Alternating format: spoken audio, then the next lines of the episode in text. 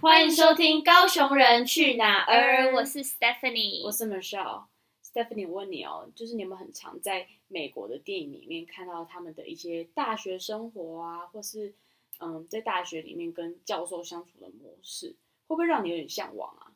会让我超级向往的，而且感觉就是跟台湾的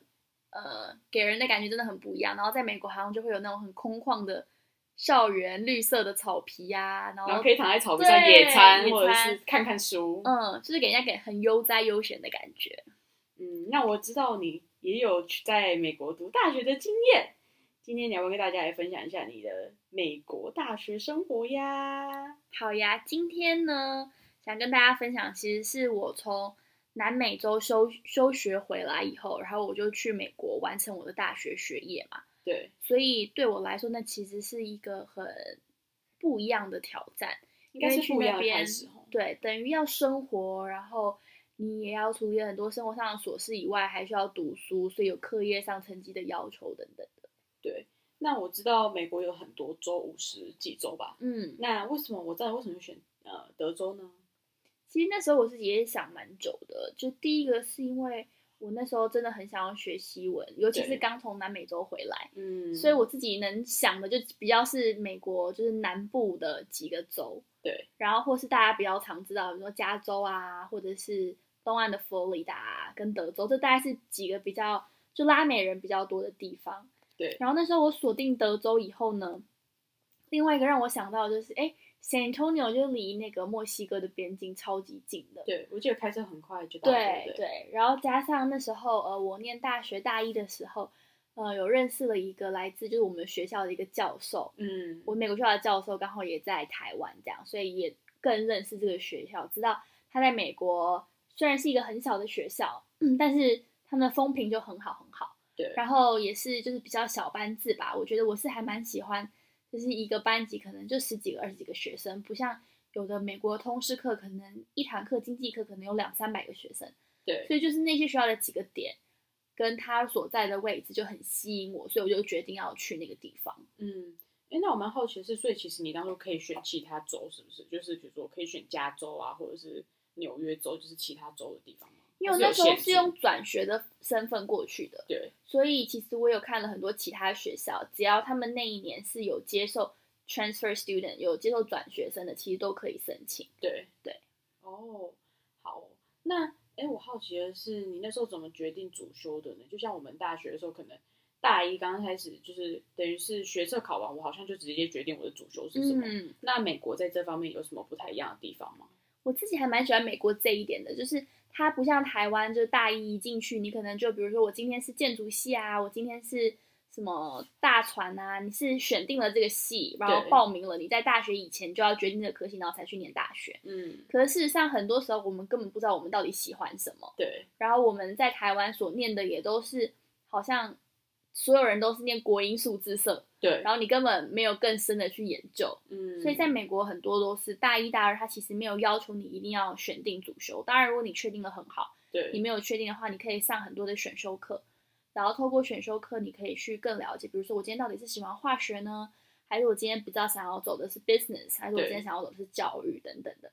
嗯所以呢，到你大二下的时候，你才需要 declare major，你才需要对把你的主修确定下来。嗯对然后所以那等时于候大三才开始自己的主修，对，但是嗯也有很多朋友，他们可能一进学校的时候，他就已经很确定他想要修的是会计，对所以他大一、大二就已经开始修很多会计系的课，这也是可以的。对所以他只是说，最后呃，你要决定主修的 deadline 的最后期限，就是大二下学期结束的时候。嗯然后我那时候是已经很确定我想要念商学院的课了。对然后，呃，因为我在台湾也上了很多会计系嘛的课，所以已经把中会也上完了，只是觉得，诶，好像会计跟我想的有一点不一样。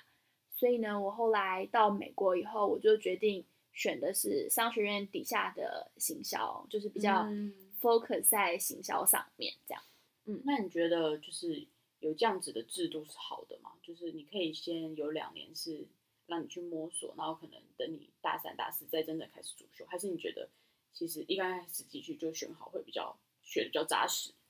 其实我觉得我会比较喜欢美国的方式，诶，嗯因为真的大部分的人，甚至很多现在的年轻人，其实你出来所做的工作跟你大学都没有什么相关，对就是因为你不是因为你对这个东西有兴趣，而是因为你的分数刚好可能卡在那个标，就是军标啊，或是卡在他筛选的那个制度呃分数上面，所以你就最后选择那个科系。对，进去也是懵懵懂懂，然后读了四年以后毕业，发现自己根本不喜欢。嗯，所以对我来说，会觉得大一这一年，你可以真的修很多各种类的课。像我们学校就会要求你，呃，比如说写作课你也要修一节，然后呃自然科学的你也要修一节，然后可能人文的你也要修一些，这样。对，它每个种类都规定你至少要修可能一门或两门课，嗯，然后你都修完以后，我觉得大家也会比较知道，可能有的人就是很喜欢去实验课，对，他就很喜欢做化学实验啊什么的。有的人可能他就比较喜欢跟人接触，我觉得透过选修课，其实你可以更清楚的知道你喜欢的是什么。嗯，然后，所以对我来说，这是很帮助我们，尤其在你高中毕业还对自己未来的取，就是要走的方向还不那么确定的时候，对，大一、大二这种呃 undecided 就是未确认的主修，其实是可以帮助学生在各个领域有更多的摸索。这样，对，嗯。嗯，听起来其实真的是还蛮不错的耶。那你可以跟大家分享一下，就是你的大学生活，就是一整天的行程是什么样子吗？嗯，就是我在美国的时候，我觉得还蛮酷的吧，就大家都会觉得，诶，大四的话应该就是课很少啊，然后也每天可以睡很晚之类的。但我去的时候，因为我要我是转学生嘛，所以我对其实要补很多学分。我基本上在美国每一个学期都刚好修十八个学分，其实嗯我觉得大家可能听十八个学分觉得很少，因为在台湾，我记得我那时候 刚在台湾念大一的时候，一个有一个学期修了二十五学分，就对我来讲一点压力也没有，对因为就是还蛮容易就可以上手的。得，嗯，可是在美国，其实呃最多就修十八个学分嘛，每学期都修十八个的时候，其实还蛮吃力的，因为对你需要有很多额外的时间去读你的文献，然后嗯很多时间去、呃写 paper 什么的对。对，所以我那时候呃大三的话，我的课刚好 major 的课都是下午的，所以我基本上没有十二点以前上过课，每天哇，都很悠哉的起来，什么吃个早餐啊什么的。嗯，可是我大四的时候，反而大家都比较放松 relax 的时候，我选就是我必须要上的课都是早八，所以我到哇大四每一天都是早八。你跟大家相反，，啊对对，然后就觉得哇，很很不一样吧。所以我那时候基本上都是因为刚去的时候，呃，真的要花很多时间去融入那边的生活，对，还有要跟上课业，因为一开始有点跟不太上，所以我就会花很多时间都在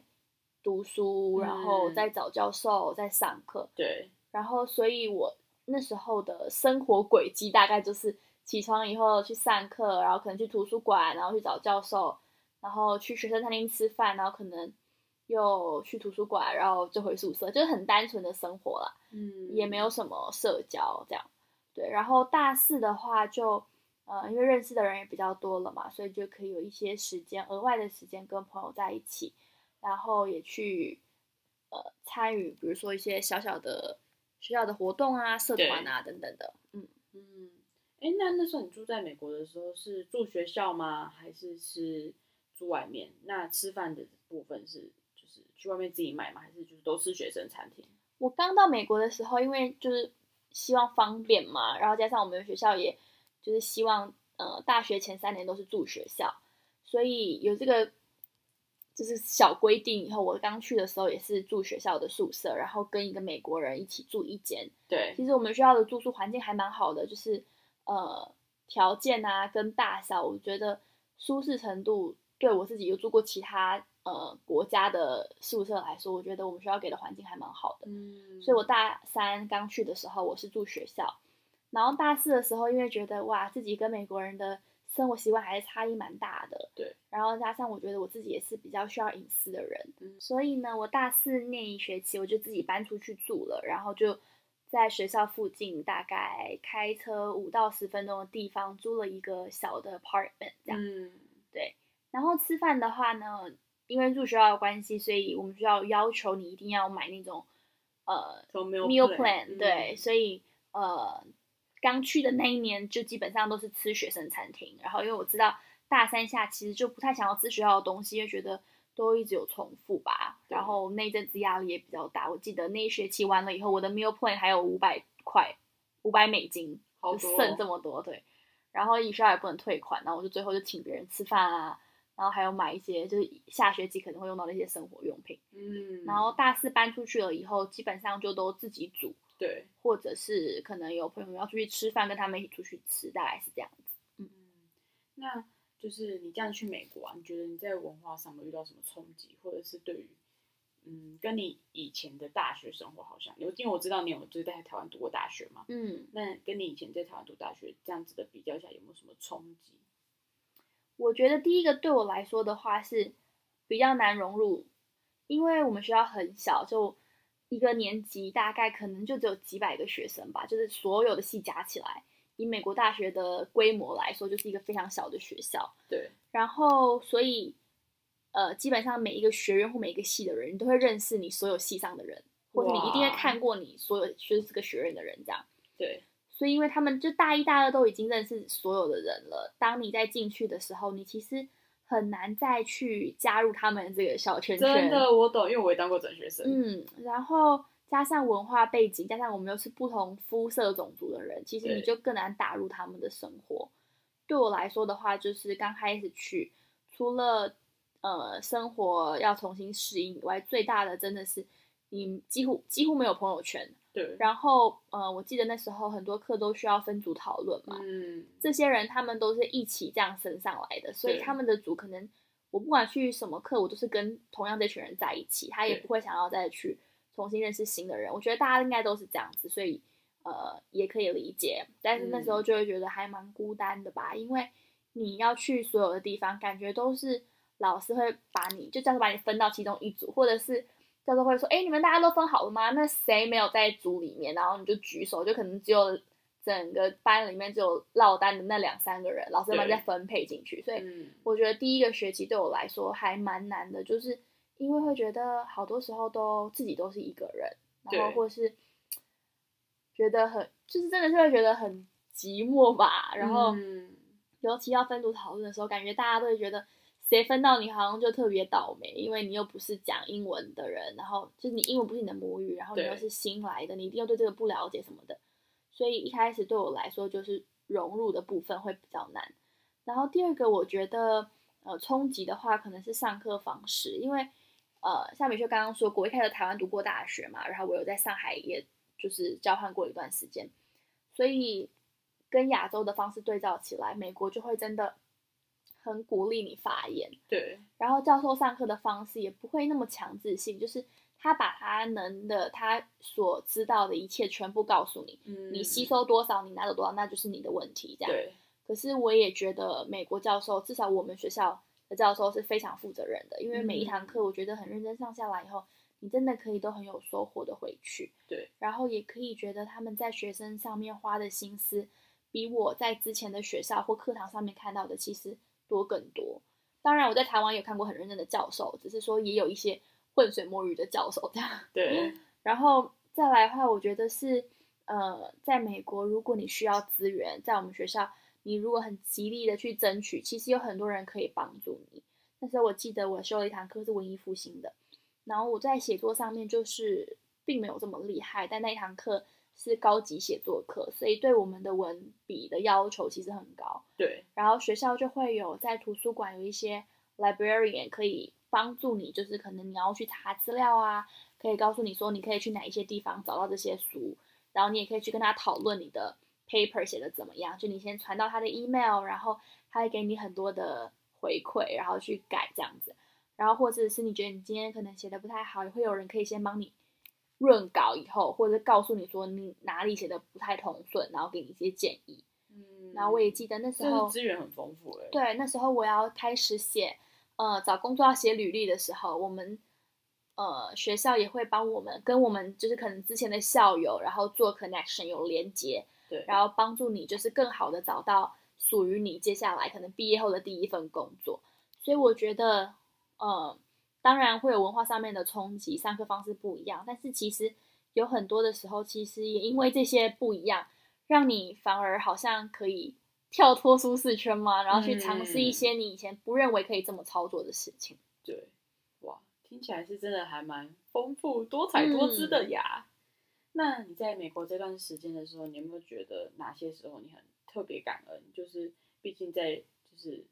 不是熟悉的环境，但我想应该嗯还是有许多让你感恩的事吧。对，我记得最清楚的就是，呃，我大四的时候，然后那一阵子就是有一阵子我大四上学期，因为一些私人原因还蛮低潮的，对，然后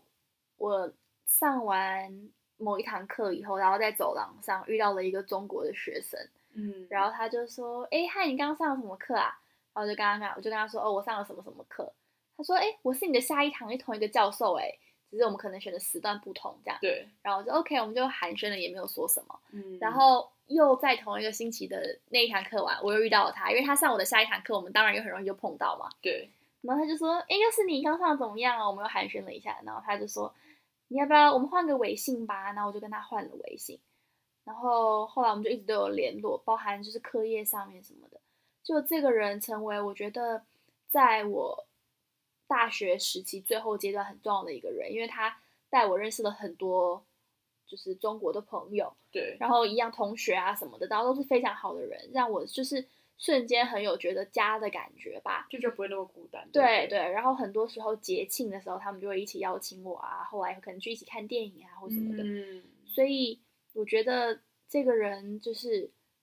我们虽然是走廊上默默遇到的，莫名其妙就遇到了，可是真的在我很多需要帮忙的时刻，比如说可能那时候我修了一些课，然后要去其他地方当志工啊，或是要去其他对地方教课，他如果没有事情的话，也会载我去这样。嗯就让我觉得好像在异乡也有一个同样讲同样语言的人，来自亚洲的朋友，很真诚的帮助你，对，所以我就觉得很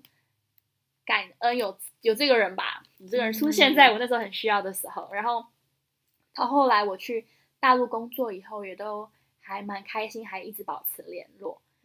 然后另外一个的话就是教会吧，就是我觉得我大四那一年在教会里面认识了很多很棒的姐姐们，嗯，然后那时候我还有负责带小朋友的一些活动啊，然后带他们呃就是小游戏啊或唱诗歌这样，然后让我那边真的感觉很像家，每一个星期五跟星期天好像都有一个有家味道的地方在等我回去，所对以大四那一年也因为去到教会，然后觉得很温暖。嗯嗯，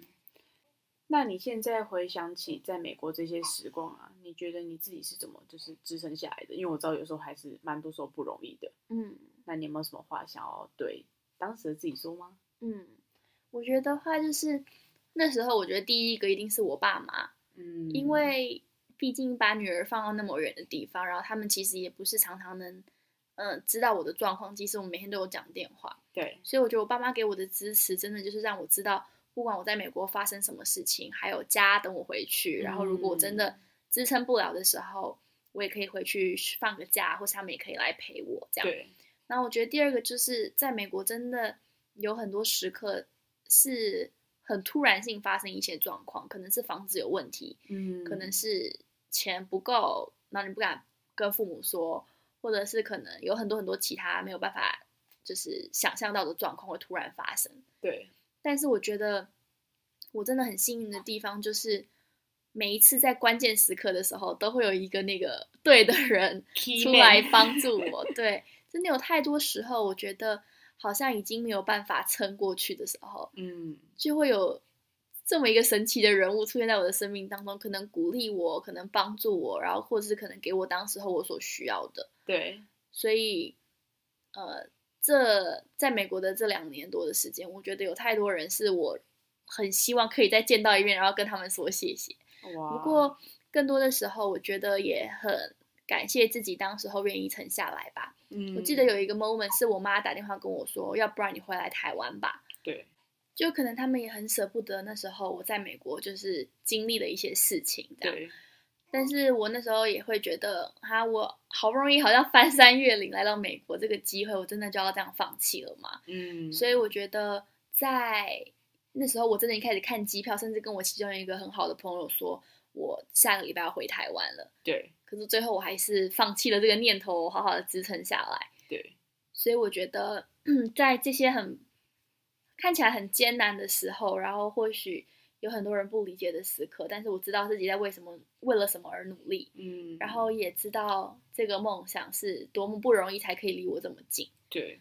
所以真的是感谢自己那时候，呃，愿意在这么不容易的时刻上面依然坚持把这个学业完成了。对，所以我觉得在美国这段时间，就是真的看起来好像对很多人来说是光鲜亮丽，或者是觉得有一个美国的学历值得夸耀一阵子什么的。但对我来说，是这个经历让我好像更知道自己想要的是什么，然后也更珍惜所拥有的机会吧，因为我知道自己是很幸运的，然后才可以有这样的一个机会，可以到美国去完成大学的学业。对，嗯，哇，听完你的故事，真的觉得在美国大学读大学也不是想象中的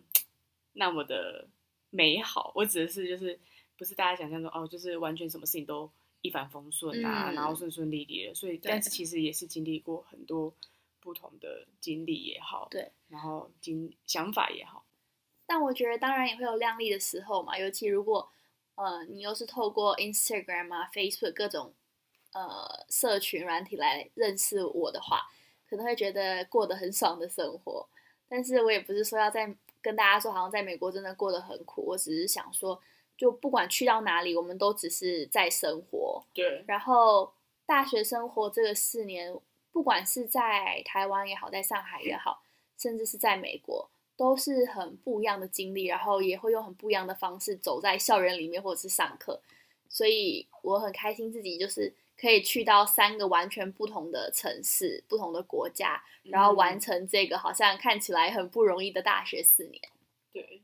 那我们今天的分享就差不多到这边。如果大家有对于就是在美国留学生活有什么呃建议想听啊，或者是你有什么问题的话，也欢迎你私讯 Stephen 的 Instagram，嗯，他可以为你专属回答。好哦，那谢谢你们今天的收听，我们下次见，拜拜